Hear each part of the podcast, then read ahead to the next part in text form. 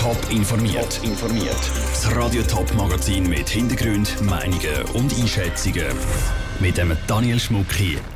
Wie es Winterthur geschafft hat, dass die Sozialhilfequote zum ersten Mal seit 2009 gesunken ist und wie der Kanton Zürich dafür sorgen wird, dass Hahnenwasser auch in Zukunft ohne Bedenken getrunken werden kann. Das sind zwei von den Themen im Top informiert. Während zehn Jahren hat die Sozialhilfequote in der Stadt Winterthur nur eine Richtung kennt. Gegen oben. Mal etwas stärker, mal etwas weniger stark. Aber gesunken ist sie nie bis letztes Jahr.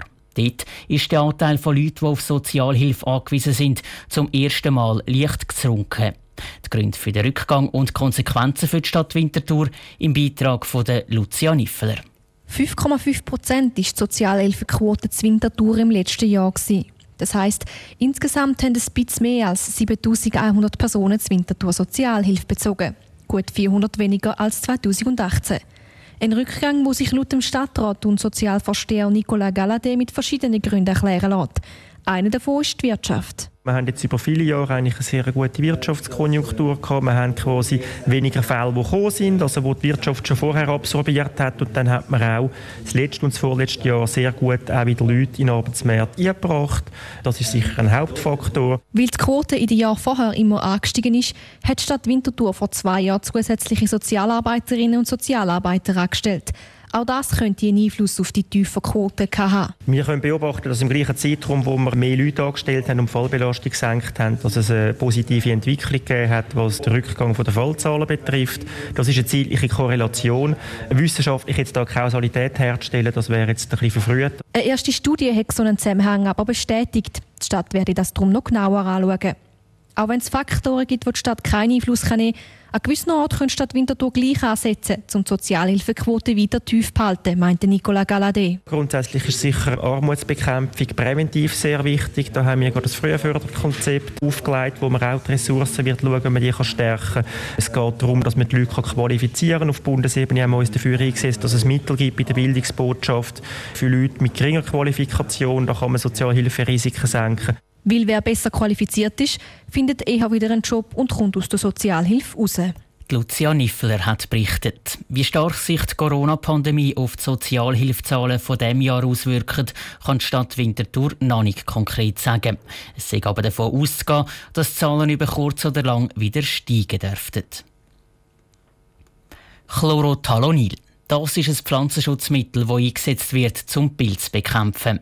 Weil es aber krebserregend sein könnte, ist es Ende letzten Jahr in der Schweiz verboten worden. Trotzdem gibt es immer noch in vielen Kantonen Spuren davon im Grund- und im Trinkwasser. So zum Beispiel auch im Kanton Zürich. Jeder fünfte Zürcher trinkt Wasser, wo der Chlorothalonil-Grenzwert überschritten ist. Wie der Kanton das Problem lösen wird, im Beitrag von Patrick Walter. Im Grundwasser ist die Belastung mit dem Abbaustoff von Chlorothalonil noch grösser als im Trinkwasser. Bei 60 Prozent der Messungen ist der Grenzwert überschritten worden, wenn auch nur wenig. Der zuständige Regierungsrat, Martin Neukomm, will keine Panik auslösen, muss aber zugeben, was wir uns sicher einig sind, ist, dass solche Stoffe die haben im Wasser, im Grundwasser nichts verloren, die gehören nicht ins Grundwasser und die gehören selbstverständlich auch nicht ins Trinkwasser. Chlorothalonil ist schon seit Anfang Jahr verboten, weil es könnte krebserregend sein Darum hat der Kanton Zürich auch die umfangreiche Kontrolle gemacht, die er heute vorgestellt hat. Und der Regierungsrat Martin Neukomm stellt fest, wenn wir das Zeug mal im Wasser haben, dann, so leid es mir tut, das kriegen wir dort eigentlich nicht mehr raus. Also Sie können sich vorstellen, der Boden ist wie ein riesengroßer Schwamm. Und wenn dort gewisser Stoff drin ist und dann kommt mit dem Wasser immer ganz ein bisschen raus, dann kann man fast nichts machen, wenn es mal so weit ist. Das ist natürlich auch beim Chlorothalonil so. Ins Wasser hineingekommen ist der Stoff vor allem von den Feldern der Bauern, die Chlorothalonil gespritzt haben. Damit das in Zukunft nicht mehr vorkommt, braucht es vor allem Prävention. Dass aber möglichst wenig giftige Stoffe gebraucht werden, ist die Sache vom Bund. Die Konzentration vom Chlorothalonil, wo jetzt schon im Trinkwasser ist, versucht der Kanton Zürich jetzt möglichst zu reduzieren, erklärt der Kantonschemiker Martin Brunner. Das Grundwasserpumpwerk kann man abstellen oder man muss mischen. Man tut Wasser aus verschiedenen Quellen, aus Grundwasserpumpwerk oder Seewasser mischen So sinkt dann die Konzentration der Chlorothalonil-Abbaustoffe beim Wasser, das aus dem Hahn kommt. Das Mischen ist aber nicht so einfach, wie es tönt, weil es eben die richtige Infrastruktur braucht, zum Beispiel ein Reservoir. Bis Chlorothalonil im Grundwasser und auch im Trinkwasser unter den Grenzwert geht, dürfte es noch ein Weile gehen. Die Massnahmen wirken nämlich erst in Monaten oder Jahren. Trotzdem trinken die Verantwortlichen vom Kanton an der Medienkonferenz schon jetzt bedenkenlos aus dem Wasserglas vor ihnen. Das ist ein Beitrag von Patrick Walter.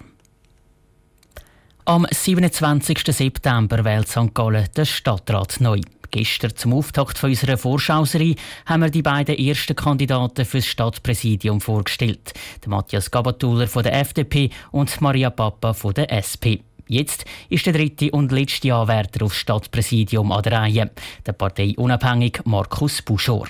Wie er St. Gallen als Stadtpräsident verändern würde, erzählt er im Gespräch mit der Selin Greising.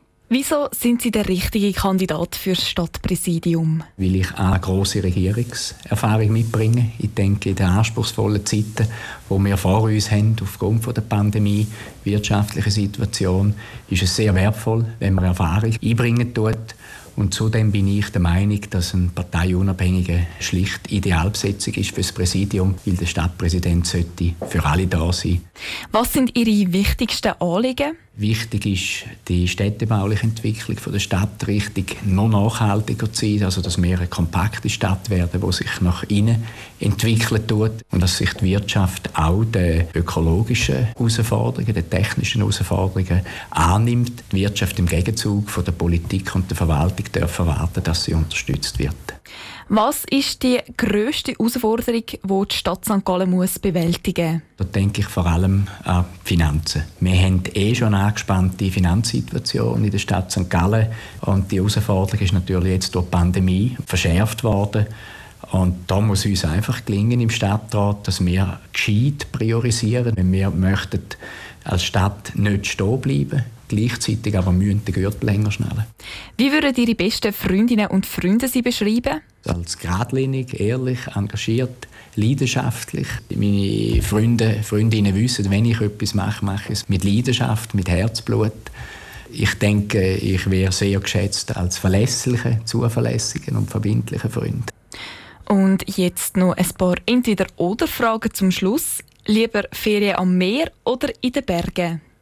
Ja, das darf man ja heute fast nicht sagen, aber ich habe gerne Wärme und dann ist es halt schon das Meer. Lieber Sommer oder Winter? Sommer. Jetzt, wo es wieder kälter wird, haben Sie da lieber ein Raclette oder ein Fondue? Raclette sagt der parteiunabhängige Markus Buschor, der für St. Galler Stadtpräsidium kandidiert, im Interview mit der Selin Greising. Nach den drei Anwärtern aufs Stadtpräsidium geht unsere Vorschauserie am Abend weiter mit den Kandidaten für den Stadtrat. Dann steht der Peter Jans von der SP im Fokus. Top informiert, auch als Podcast. Mehr Informationen gibt es auf toponline.ch.